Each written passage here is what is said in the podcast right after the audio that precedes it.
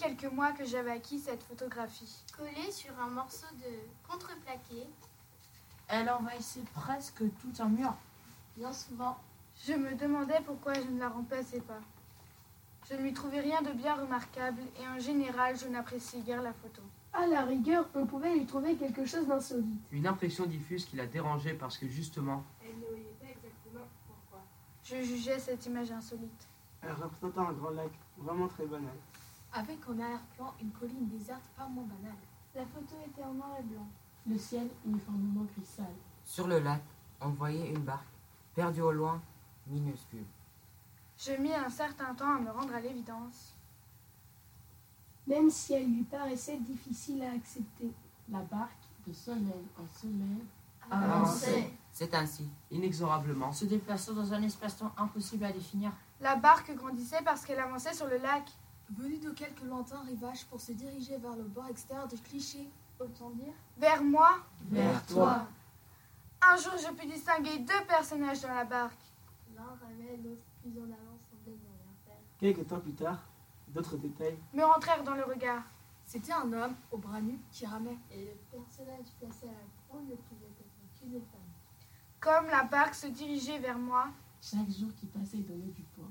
De la présence de deux personnages. mais seule la femme m'intéressait Jusqu'au moment où l'inquiétude, puis l'effroi s'en mêlèrent. parce que je la reconnaissais. Ses longs cheveux raides et blonds, Son corps trop massif et menaçant dans son immobilité. Tout en elle me donnait froid dans le dos. surtout qu'elle a dévisageait les yeux dans les yeux. Sans aucune trace de sentiment. et sur ses genoux il y avait un fusil. Dont le canon également me lorgnait de son œil de cyclope meurtrier. Une de ses mains semblait caresser tendrement la gâchette. Comment ne pas la reconnaître et me souvenir de tout sans trembler? Elle avait eu une brève liaison avec elle l'hiver dernier, Excédé, je rompais. Emporté par une brutalité qui ne lui ressemblait pas.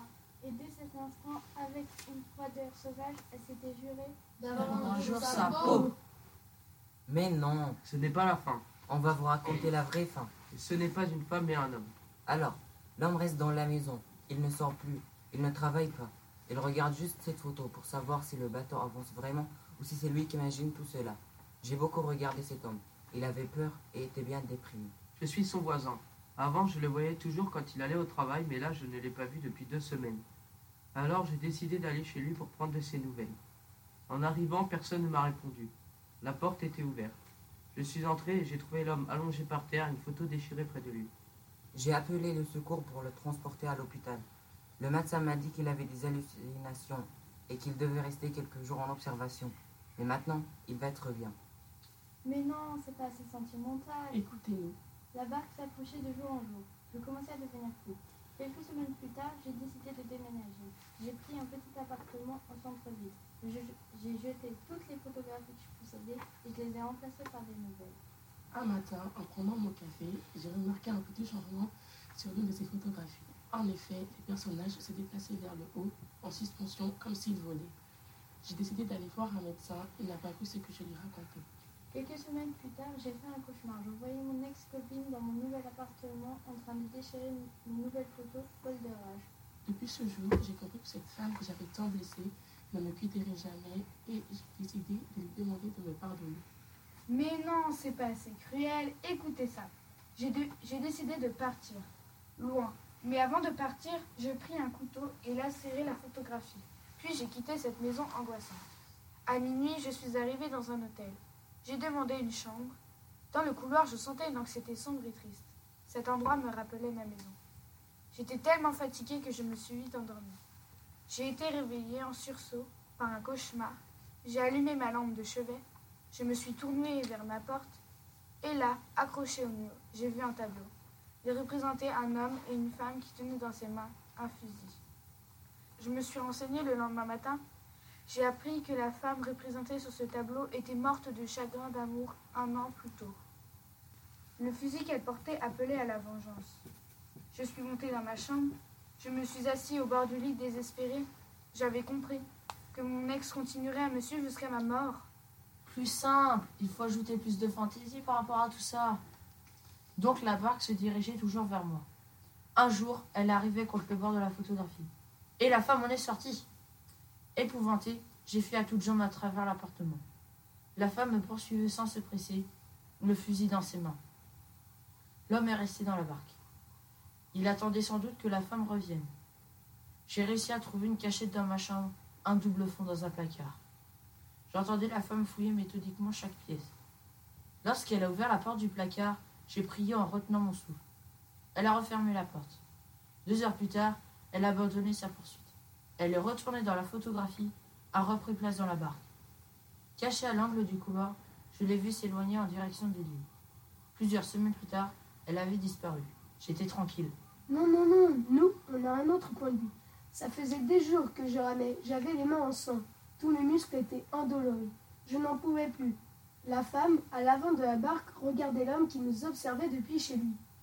J'aimais cette femme depuis des années. Je n'osais pas lui dire car elle était trop belle pour moi. Et je savais qu'elle me prenait pour son amie. Ça faisait des années qu'elle ramait. Et plus l'autre me regardait, plus j'éprouvais de la haine à son égard. Vous savez pourquoi? Non. Parce qu'il m'avait jeté comme un vulgaire déchet. Je n'avais qu'une envie, de me venger, de le tuer. Je savais que le rameur derrière moi m'aimait, et moi aussi je l'aimais. Je n'osais pas lui dire qu'elle était trop beau pour moi. Et ma préoccupation principale était de tuer mon ex-petite amie.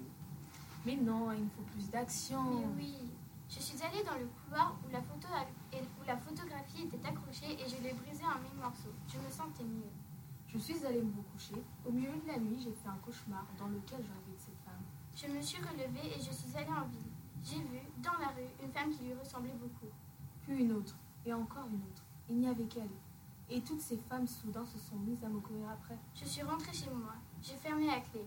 J'étais terrifiée. J'ai attrapé un couteau de cuisine. Quand la porte a cédé sous leurs coups, j'ai frappé la première qui entrait, puis la seconde et la troisième. En vain, je voyais toujours mon ex devant moi debout. Elle répétait J'aurai ta peau, j'aurai ta peau. J'ai continué à frapper. Elle continuait à répéter J'aurai ta peau, j'aurai ta peau. Et elle l'a eu. Du fantastique, du sentimental, nous, on va vous raconter du rêve. Plus les semaines passaient, plus Mademoiselle Pic se rapprochait de lui encore et encore. Un beau matin, en se levant, il s'aperçut qu'elle n'était plus dans la barque.